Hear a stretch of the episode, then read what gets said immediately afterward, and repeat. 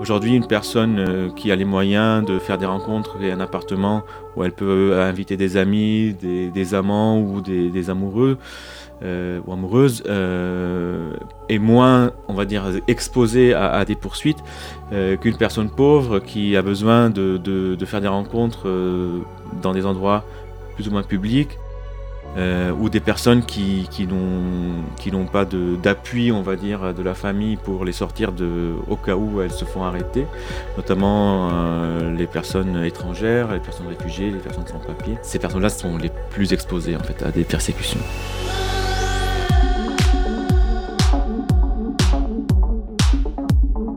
Bonjour à tous, je suis Diego et bienvenue dans le Lobby, le podcast queer de Radio Campus Paris. En mai 2017, Beyrouth, la capitale du Liban, accueillait la première Pride dans un pays arabe. Une avancée énorme pour la lutte des droits LGBTQ, dans un pays où l'homosexualité est encore pénalisée. Depuis, malgré les tentatives, la Marche des Fiertés n'a pas eu de nouvelle édition et les mesures répressives envers les personnes queer continuent.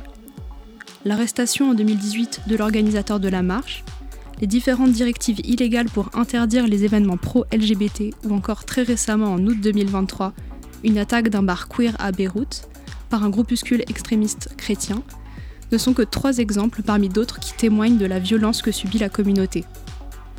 Le Liban est pourtant un pays vu comme progressiste et dont la scène queer et artistique ne cesse de se développer. Dans cette édition, on vous propose de revenir sur quelques aspects des tensions qui régissent la vie de la communauté queer au Liban pour mieux comprendre la situation.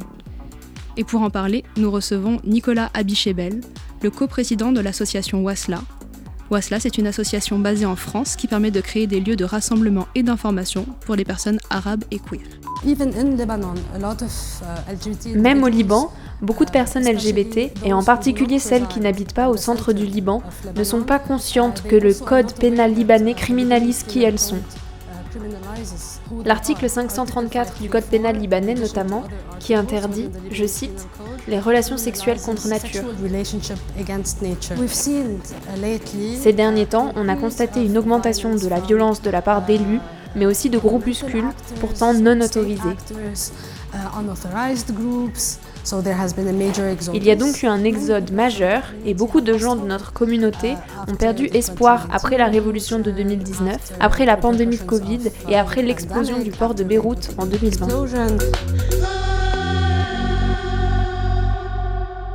Bonjour Nicolas. Bonjour Diego. On écoutait à l'instant la présidente de l'association LM dans un reportage du média L'Orient le Jour diffusé en juin 2023. LM, c'est une association qui lutte pour les droits des personnes queer au Liban. Nicolas, toi, tu es impliqué dans cette lutte via l'association Wasla en France. Est-ce que tu peux nous présenter vos actions? Wasla est une association qui, qui est née au lendemain de la mort tragique de Sarah Hegazi. Euh, donc l'initiative a été née euh, euh, lors d'un, des rassemblements qui a lieu à son hommage. et puis donc l'association a été créée officiellement en 2021. Euh, notre but, c'est d'offrir un espace de solidarité, de partage, d'expression pour les personnes queer originaires des pays des mondes arabes et arabophones, tout en maintenant des liens étroits aussi avec la, la société française. Est-ce que c'était une initiative qui était déjà présente en France de créer ce genre d'association ou vous avez vraiment amené quelque chose qui était vraiment nécessaire? Il y a d'autres associations qui, qui, euh, qui, ont des objectifs similaires. Euh, on note l'association Shams euh, qui s'adresse particulièrement aux personnes d'origine maghrébine, mais aussi qui revendique d'accueillir des personnes de, toute origine, de tout le monde arabe. nous avons une autre association qui s'appelle ANC, qui, qui aide principalement les personnes qui sont persécutées dans leur pays d'origine à arriver à un pays où elles se sentent plus en sécurité, notamment en France. Euh, la particularité de Wasla, euh, c'est qu'on s'est voulu dès le départ créer plutôt une communauté qu'une association, où on privilégie les initiatives et les projets euh, des membres et où on, soutient les, les, porteurs de projets. un de nos principes fondamentaux, c'est que on fait tout pour ne pas avoir une notion de bénévole bénéficiaire. et que c'est là où la solidarité prend tout son sens, c'est-à-dire qu'une personne peut être aujourd'hui bénéficiaire et demain bénévole, ou bénéficiaire sur un sujet et bénévole sur un autre, sur un autre besoin. Et donc, euh, ce clivage bénévole-bénéficiaire qu'on peut parfois observer dans certaines associations, euh, on a voulu le gommer dans le cadre de, de Pour entrer dans le sujet du Liban, euh, comme l'expliquait l'association LM dans l'extrait que vous avez entendu, les droits LGBTQ au Liban, malgré une image progressiste du pays, ne sont pas acquis et peinent à avancer. Quelles en sont les principales raisons? C'est difficile d'identifier de, façon précise les raisons de, ce rejet. Il s'agit d'un rejet qui a existé partout dans le monde. Pour moi, le facteur principal a été euh, et plutôt euh, l'ingérence euh, accrue de la religion dans, la vie de la société. la plupart des religions restent encore assez hostiles aux personnes LGBTQI+, aux différences euh, qu'elle soit en lien avec l'orientation sexuelle ou l'identité de genre. Euh, il y a aussi euh, l'apport de, la, colonisation, parce que au Liban, mais aussi dans beaucoup de pays, les lois qui, qui, pénalisent, qui incriminent l'homosexualité de façon générale, parce qu'il s'agissait souvent surtout d'homosexualité, sont des lois importées sont des lois qui ont été introduites dans, le, dispositif législatif des pays par les, forces coloniales, notamment la France euh, en ce qui concerne le Liban. On parle euh, en l'occurrence au Liban de la loi 534, j'imagine qu'on aura l'occasion d'en reparler. Euh, ce qui fait aussi retarder, en fait, ça c'est le contexte, on va dire, d'origine. Ce qui retarde aujourd'hui on va dire, l'évolution des mentalités vers plus d'acceptation, c'est aussi un opportuniste politique. C'est-à-dire qu'aujourd'hui, euh, il est toujours utile pour, euh, pour le système politique en place, euh, quel que soit le pays, d'utiliser des, des, sujets qui font peur à la société, d'alimenter une forme de peur pour maintenir son, son, contrôle de cette société. il faut aussi dire que aujourd'hui, on, on sent une sorte de clivage entre des valeurs orientales euh, qui sont, euh, on va dire, très influencées par la religion. Et c'est ce que revendiquent, en fait, euh, c'est pas mon avis personnel, mais ce que revendiquent les gens, les détracteurs, en fait, des, personnes queer. En disant qu'on a nos valeurs qui sont incompatibles avec la, la question queer. Et l'Occident nous impose des valeurs qui sont contraires aux nôtres, où on nous impose le soutien et l'acceptation des personnes queer. et donc, ce clivage aussi est instrumentalisé par euh, les, acteurs politiques et religieux en place pour, euh, pour euh, alimenter en fait cette peur, ce, sentiment, alimenter ce sorte de repli sur soi et, et en conséquence le rejet de, de, la, de la communauté queer. C'est très intéressant ce que tu dis. Euh, l'article que tu mentionnes, donc 534 euh, du Code pénal libanais, condamne les relations sexuelles dites contre nature, euh, mais j'ai pu lire dans plusieurs articles, notamment dans le journal L'Orient le Jour, qu'il il y a eu des acquittements qui ont été faits par certains juges. Est-ce que on serait juridiquement peut-être en, passe d'avoir une dépénalisation de l'homosexualité au Liban? Donc en effet, la loi 534 euh, euh, est une loi qui, pénalise les relations sexuelles dites contre nature. Euh, heureusement, depuis 2018, depuis 2018, il y a eu des jurisprudences qui vont à l'encontre de, de l'application de cette loi. notamment en juillet 2018, la Cour d'appel pénale du Mont-Liban euh, a confirmé un jugement d'une cour inférieure qui a acquitté neuf personnes euh, qui étaient euh, poursuivies pour le fait d'être gays. Et donc, la cour d'appel avait considéré que des relations sexuelles consenties, même entre personnes de même sexe, ne pouvaient pas être considérées comme contre nature. surtout si elles sont, on va dire, pratiquées dans la sphère privée et, et non pas en public. Donc ça, c'était une première en fait au Liban et ça a été très, très bien accueilli par, les, par la société civile, par les activistes. Euh, en 2019, euh, c'est au tour de la cour militaire du juge Germanos euh, d'acquitter quatre militaires qui étaient aussi accusés de entre guillemets sodomie, toujours en, invoquant qu'il ne s'agit en aucun cas d'une relation sexuelle contre nature.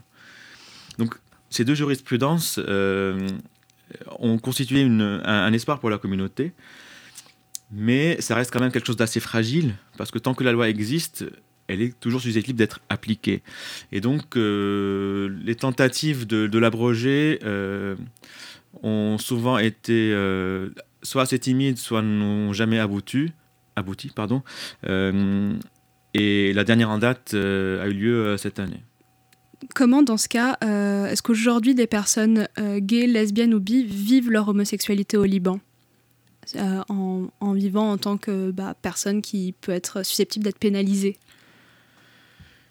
En faisant attention, en restant discret et discrète, euh, en fréquentant des membres de la communauté. Euh, et puis, euh, comme partout, les personnes qui, en souffrent le plus, ce sont les personnes qui ont d'autres vulnérabilités. Aujourd'hui, une personne qui a les moyens de faire des rencontres et un appartement où elle peut inviter des amis, des, amants ou des amoureux, euh, ou amoureuse euh, est moins, on va dire, exposée à, des poursuites euh, qu'une personne pauvre qui a besoin de faire des rencontres dans des endroits plus ou moins publics euh, ou des personnes qui, qui n'ont pas d'appui, on va dire, de la famille pour les sortir de, au cas où elles se font arrêter, notamment euh, les personnes étrangères, les personnes réfugiées, les personnes sans papier. Euh, et donc, ces, personnes-là sont les plus exposées en fait, à, des, à des persécutions. Est-ce que du coup, aujourd'hui, on trouve des lieux communautaires publics pour les personnes queer au Liban? Il existe des lieux communautaires euh, pour les personnes queer.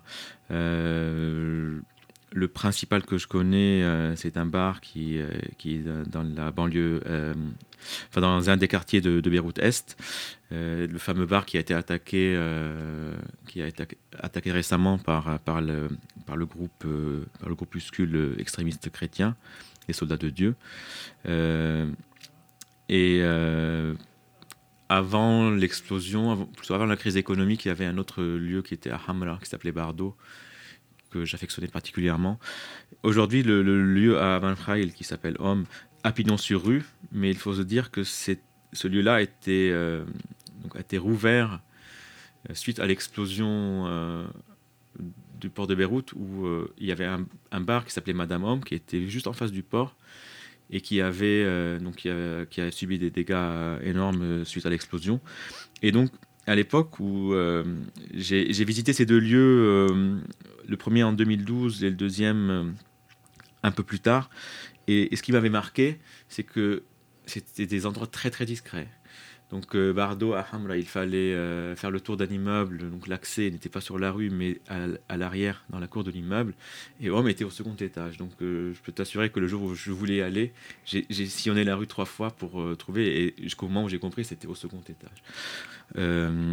donc ces lieux ont le mérite d'exister, c'est des lieux qui, qui, se doivent de, de rester très très discrets je me failli me faire expulser euh, l'année dernière parce que j'ai embrassé mon mari euh, parce que c'est la seule façon aussi de protéger euh, les personnes qui, viennent passer un, bon moment dans ces lieux.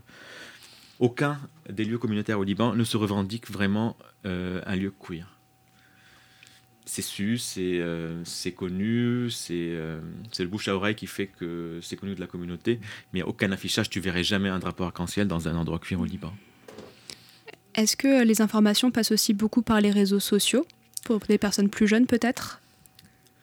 Je pense que Internet, d'abord, puis les réseaux sociaux ensuite, ont fait beaucoup de bien aux, minorités sexuelles dans, dans, les pays où, où cela est, euh, est compliqué.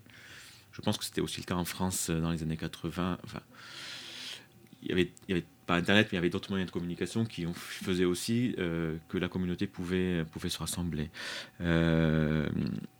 donc oui, après, tu verrais la page de la page de Homme ou la page de n'importe quelle autre soirée, bah, des soirées, on va dire queer, c'est pas pas revendiqué comme étant queer non plus. Euh, j'avais parlé de deux lieux, donc il y en a un qui n'existe plus, euh, l'autre a déménagé. Euh, et après, le reste, c'est plutôt des soirées dans des endroits. Il y a un club, il y a un club qui est aussi vers le port, qui, rassemble la communauté queer le week-end. Un grand club assez connu. Et pour le reste, c'est plutôt des événements ponctuels. Qu'en est-il de la question de la transidentité sur la, au niveau du juridique euh, Depuis 2016, euh, il est possible au Liban de, changer de genre à l'état civil à condition d'avoir euh, d'avoir été on va dire d'avoir subi des opérations chirurgicales de réassignement du sexe. mais je pense que ça reste très très compliqué. Il faut dire que les personnes trans sont encore plus invisibilisées au Liban qu'ailleurs. Euh, personnellement, euh, pourtant, je connais plein de personnes, euh, beaucoup de personnes homosexuelles que je peux fréquenter, côtoyer et rencontrer dans les lieux aussi publics. Mais personnellement, je connais aucune personne trans, par exemple. Tu mentionnais le fait qu'on ne pouvait pas du tout voir de drapeau LGBT au Liban. la Pride a existé. Euh, est-ce qu'aujourd'hui, il y a une, régression des droits LGBT ou de, des possibilités de visibiliser en tout cas la présence de personnes queer euh, dans l'espace public? Pour répondre à ta question, il faut se revenir un peu en arrière. Euh, je situerai le début d'un activisme présent et, bien et soutenu euh, sur les questions LGBTI au début des années 2000. C'est l'année de création de la société, de la l'association OLM notamment. Euh, et donc euh, c'est là où il y a eu beaucoup d'actions vis-à-vis de, différents acteurs de, de, la société, notamment politiques, culturels, les médias. Et on commençait à avoir une, une augmentation, une amélioration de la visibilité des personnes queer au Liban. Euh, mais cette visibilité a eu aussi pour moi un prix qui est de d'augmenter aussi l'exposition de la communauté. Ce qui fait que euh, à partir euh, des années, enfin, vers les années 2020, on commençait à, avoir ce qu'on peut appeler un recul des, des droits en soi, c'est pas un recul parce que les droits n'existaient pas, mais euh, une sorte d'acharnement qui, euh, qui a connu son apogée cet été euh, vis-à-vis de cette communauté. Tu parlais tout à l'heure de, la première Pride de Beyrouth en 2017. En fait, suite à, à, des menaces de certains, de certains groupes religieux, la Pride n'a pas vraiment eu lieu. En fait, elle a été transformée en, en, en réunion, en, atelier, en table ronde. Et, euh, et en 2018, euh, l'initiateur ou le créateur de cette initiative avait été arrêté et toutes les manifestations, euh, tous les événements qui étaient organisés dans ce cadre-là avaient été interdits et annulés. à plusieurs reprises, que ce soit le pouvoir judiciaire ou politique, a tenté euh, d'interdire, d'annuler des événements qui, qui, parlent de la question queer. Euh, les derniers en date euh, sont les décisions qui ont été prises par le ministère de l'Intérieur libanais, Bassam Moulaoui. donc, c'était en 2022, d'interdire toute manifestation, selon lui, qui fait la promotion de la déviance sexuelle bien que euh, cette décision avait été euh, invalidée par le Conseil d'État suite à une plainte euh, présentée par LM et par une association juridique qui s'appelle l'agenda légal, le ministre persiste à continuer à interdire ce genre d'événements. puis il y a eu la crise qui est passée par là en 2019. Les personnes queer étaient très très impliquées et j'ai vu que la communauté est très mobilisée dans, dans, dans la contestation. Et, et, je pense que la révolution qui a démarré en 2019 a, pas mal porté aussi euh, la question cuir. Euh, cela aussi a donné comme excuse euh, aux dirigeants pour intensifier la, la, persécution des personnes cuir au Liban. Et de en fait Aujourd'hui, euh, les acteurs du système politique en place, politico-religieux même, se servent de leur communauté comme, euh, comme un bouc émissaire pour euh, comment dire, détourner le regard des, de, l'opinion publique des vrais sujets, des vrais, des vrais, des vrais problèmes. En fait.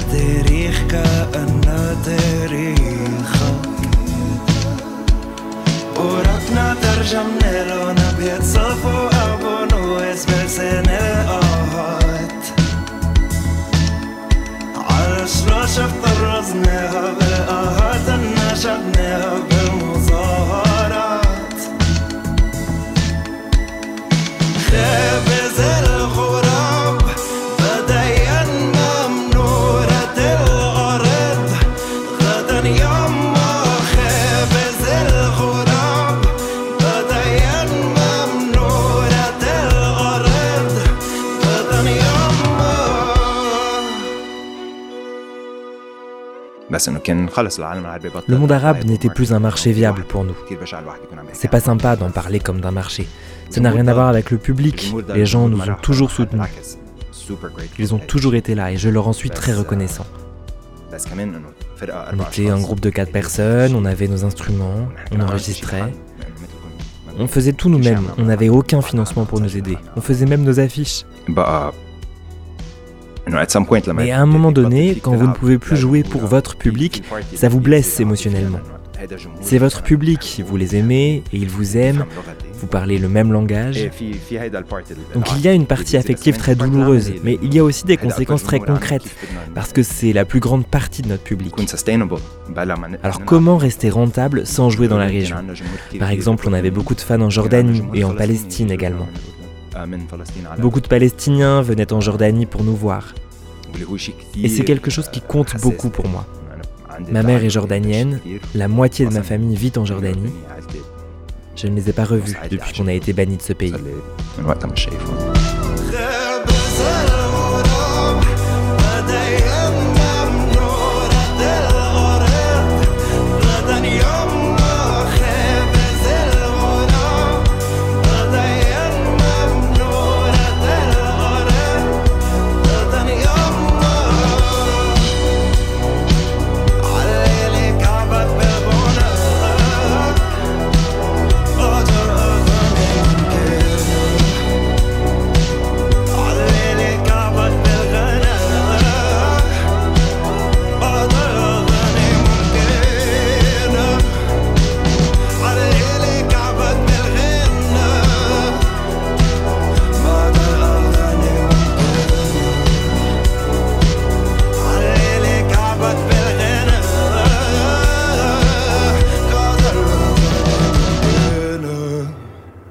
Taif de Mashrou Leila, et par-dessus, vous avez pu entendre la voix du chanteur Ahmed Sino dans l'épisode de septembre 2022 du podcast Sart After Dinner.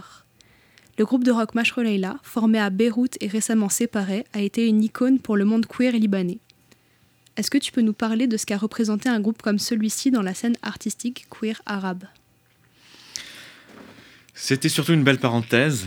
Malheureusement, elle s'est fermée. Euh, euh, pour nous, ça a représenté une lueur d'espoir. Euh, pour une, c'est, enfin, pour la première fois, on avait, euh, on avait une initiative artistique qui portait notre voix, qui, en qui on pouvait s'identifier. malheureusement, ça, a aussi été victime de, de son succès. Euh, ils ont commencé euh, en tant que, groupe très confidentiel et, euh, ils ont réussi à, se faire connaître de plus en plus par, la communauté queer, mais par la jeunesse de façon générale, par, la jeunesse qui a des valeurs progressistes. Et, parce que à l'époque, il n'y avait aucune autre, initiative qui, réunissait à la fois des valeurs progressistes et aussi des euh, qui défendaient euh, ou qui parlaient ouvertement euh, des problématiques queer. Et notamment à travers le, chanteur principal Hamed Sen dont tu viens de citer, dont, dont on vient d'écouter les mots, qui lui se revendiquait ouvertement queer, donc qui, et qui, je pense, représentait une forme j'allais pas dire d'icône, mais de, de, de, modèle en fait pour beaucoup de personnes, beaucoup de jeunes personnes queer euh, dans le Moyen-Orient. Donc le succès venant, euh, le groupe commençait à être un peu plus visible, euh, un peu mal vu par, par les autorités de certains pays. Donc ça a commencé en Jordanie, ça s'est poursuivi en Égypte et ça s'est terminé au Liban. Euh, en euh, l'été 2019, peu avant la Révolution, où leur euh, concert des 10 ans avait été annulé. Donc c'est un concert qui devait avoir lieu à Byblos, une, une cité antique sur le bord de la Méditerranée. Et, et c'est là où ils avaient fait leur premier concert, le premier grand concert avait aussi eu lieu là-bas. Et, et des, des, extrémistes chrétiens ont menacé le festival de, de violence si ce, ce concert n'était pas annulé. Et il a été annulé. Et c'était, je pense que la dernière date que, du groupe. Et, suite à cela, malheureusement, le groupe s'est séparé. Tu le mentionnais à l'instant, le groupe a été interdit de se produire dans plusieurs pays, et notamment euh, en Égypte suite à un de leurs concerts dans lequel plusieurs membres du public ont été arrêtés et agressés. Euh, pour avoir arboré un drapeau LGBT. Est-ce qu'un militantisme peut perdurer dans des pays où la répression est trop forte? Bien sûr que c'est, je dirais même c'est là où le militantisme perdure le plus, et parce que c'est là où le militantisme euh, est le plus euh, indispensable. il prend des formes différentes. Aujourd'hui, je pense qu'on peut être militant LGBT en France de façon très, très publique, très ouverte. Euh, dans un pays comme le Liban ou l'Égypte, euh, cela se passe euh, de façon un peu plus, un peu plus souterraine et, et, bien sûr avec des risques plus, plus, plus élevés. Mais jamais une répression n'avait arrêté des, des militants de poursuivre leur combat notamment euh, suite à ce, à ce, fameux concert, euh, une personne a été assez euh, médiatisée et tu le mentionnais tout à l'heure en, début d'émission, c'est sa mort qui a, qui a provoqué la, création de l'association Wasla. Est-ce que tu peux revenir sur, sur, cette, sur cet aspect-là? Donc tu parles de Sarah Higazi. Sarah était une activiste queer égyptienne qui militait à la fois pour les droits des personnes LGBTQI+, mais aussi de façon plus générale euh, pour euh, plus de justice sociale. Sarah faisait partie des personnes qui ont arboré le, drapeau arc-en-ciel lors du concert de Masroul au Caire, et euh, suite à quoi elle a été arrêtée, torturée, persécutée, emprisonnée plusieurs mois en Égypte. Euh, bien qu'elle ait pu fuir l'Égypte et, euh, et, et, et, obtenu l'asile politique au Canada, elle a malheureusement euh, porté avec elle tous les traumatismes qu'elle a subis en Égypte, auxquels s'ajoute le, le, sentiment d'exil, le dépaysement et les difficultés que les personnes exilées peuvent rencontrer dans, dans les pays d'accueil. On le voit beaucoup en France euh, avec des personnes qui, euh, qui, qui sont euh, soit demandeuses et demandeurs d'asile, soit, soit réfugiés. Le simple fait d'obtenir l'asile dans un pays ne suffit pas pour, pour que tous les problèmes soient résolus. C'est au contraire, ce n'est qu'une étape dans, dans, dans, une longue série de combats. La mort dramatique de, ou tragique de Sarah euh, nous a fait euh, prendre conscience qu'il faut que cela cesse. Donc, j'avais pas la chance euh, de participer au rassemblement qui a eu lieu en, son à son hommage, en son hommage, pardon. mais les personnes qui, se sont retrouvées ce jour-là se sont dit plus jamais ça. Et elles ont décidé de, se rassembler, de former une communauté. Euh, j'ai rejoint le projet euh, un peu plus tard et euh, je l'ai aidé à, se structurer et, à, se pérenniser. En quelques mots pour terminer, est-ce que votre association organise des actions de soutien et de présence dans les manifestations, notamment avec ce qu'il se passe actuellement au Proche-Orient entre l'Israël et la Palestine?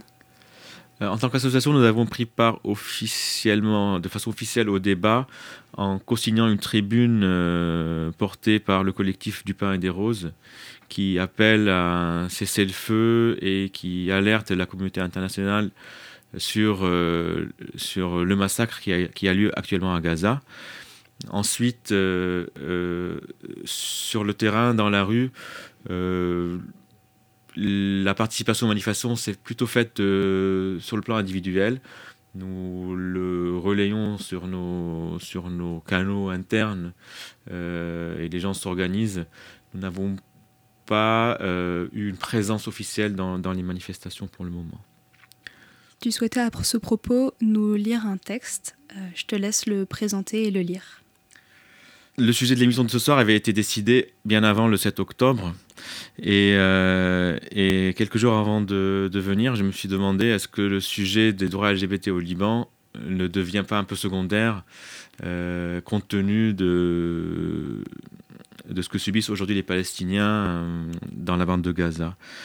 Et bien sûr, aucun sujet n'est là pour occulter un autre, mais je ne pourrais terminer cette émission sans, sans vous lire un texte qui m'a beaucoup touché, qui, qui, est écrit par Samir Skain, un journaliste euh, libanais qui, qui, vit à Beyrouth, et qui écrit, euh, le cite, Je n'écris pas sur le massacre, on n'écrit pas sur un massacre, je n'essaye même pas, toute parole serait vaine et la langue plus étroite que le massacre.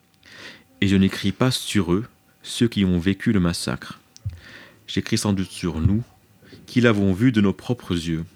Ce qui est sûr, c'est que j'écris sur ceux qui, quand ils ont vu le massacre, ont détourné le regard. Comment ont-ils détourné le regard? Merci beaucoup Nicolas d'être venu nous éclairer sur toutes ces questions. Vous pouvez retrouver l'association Wasla et la programmation de ces événements via Instagram at wasla.org. On mettra toutes les références citées en lien sur radiocampusparis.org à la page du lobby. Cette émission a été présentée par Diego, préparée et réalisée par Colin. Vous pouvez retrouver tous les épisodes du lobby sur vos applications de podcast et sur radiocampusparis.org. On se retrouve la semaine prochaine et d'ici là, vous pouvez nous suivre sur Instagram, at le lobby RCP. À bientôt.